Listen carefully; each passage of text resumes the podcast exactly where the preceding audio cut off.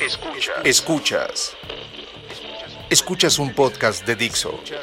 Escuchas el podcast de Moisés Polishuk.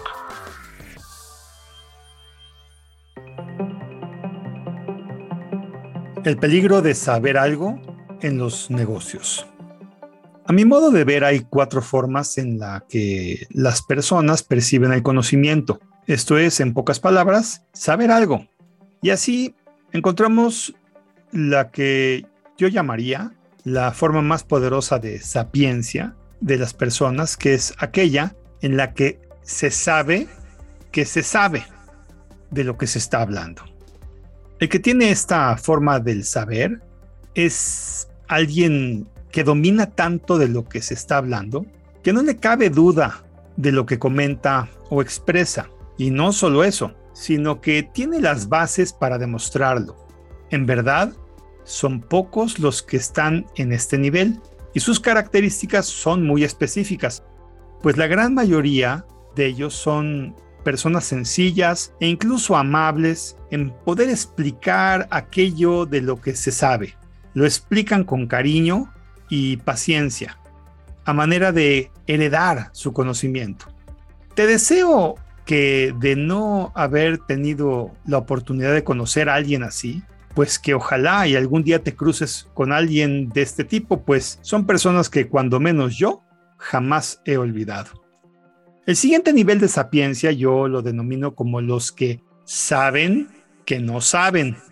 Estas personas tienen tal dominio de los temas que tratan que pueden entender el universo total del conocimiento del tema que se está tratando y a la vez poderse ubicar en donde ellos se encuentran con respecto a ese tema o conocimiento. Y así, de forma humilde, se confiesan aún poco conocedores de lo mucho que saben que les falta, precisamente porque dominan muchísimo de ese tema.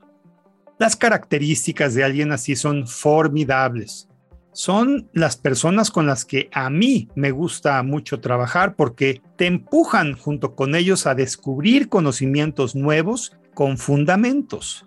No solo eso, son las personas que sin ninguna pena dicen con honestidad las dos de las palabras más importantes en los negocios. Y estas son no sé. De estas personas seguro conoces algunas y podrás confirmar lo que estoy comentando. El tercer nivel de sapiencia es de aquellos que no saben que saben. Es increíble ver cuántas personas hay en este nivel. La sociedad, malos jefes que aplastan y en general muy malas relaciones con otros colegas que más que empujar tratan de hacerte hacia abajo, han apagado en estas personas la chispa de contribuir o aportar sus ideas.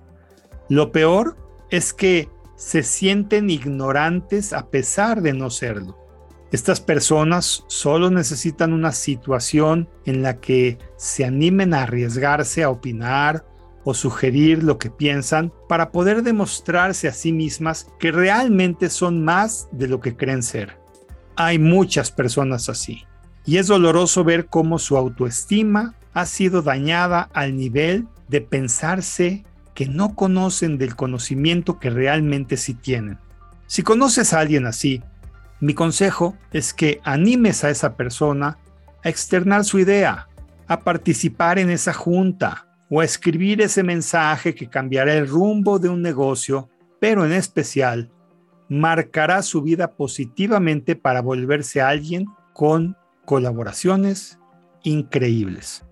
Y bueno, como era de esperarse, llegamos a la cuarta alternativa, que obvio es la más abundante y por supuesto la peor. Y esta es la de las personas que no saben que no saben.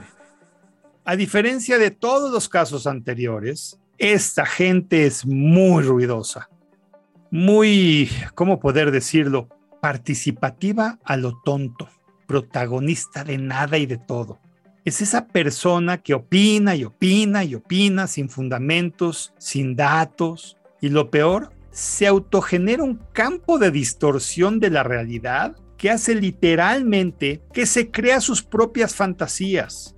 Es gente que envuelve a otras personas bajo supuestos como el famoso me dijeron o por allí lo escuché o según yo sabía, etc. Esta gente lo que sí tiene es mucho poder de convencimiento y las personas a su alrededor se lo creen.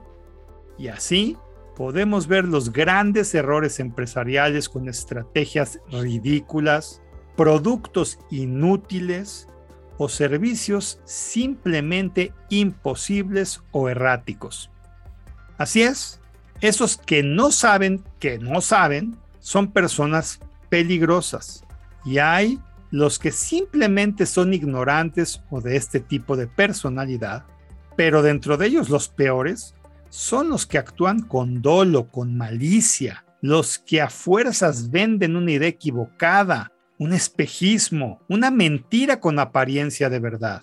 De esos, mi sugerencia es que, una vez detectados, lo mejor es alejarse de ellos, no involucrarse en nada y de preferencia de manera directa y asertiva cuando se trate de tu conocimiento contra el de ellos, que estés con mucha preparación y refutes, discutas y solicites claramente de dónde sacan esas conclusiones, cuáles son sus fuentes de conocimiento o simplemente que te digan de tu lado en dónde ellos están mal. Solo así podemos contener el riesgo de que sean escuchados o peor aún, que les hagan caso. ¿No crees? Soy Moisés Polishuk y agradezco que me hayas escuchado. Hasta la próxima.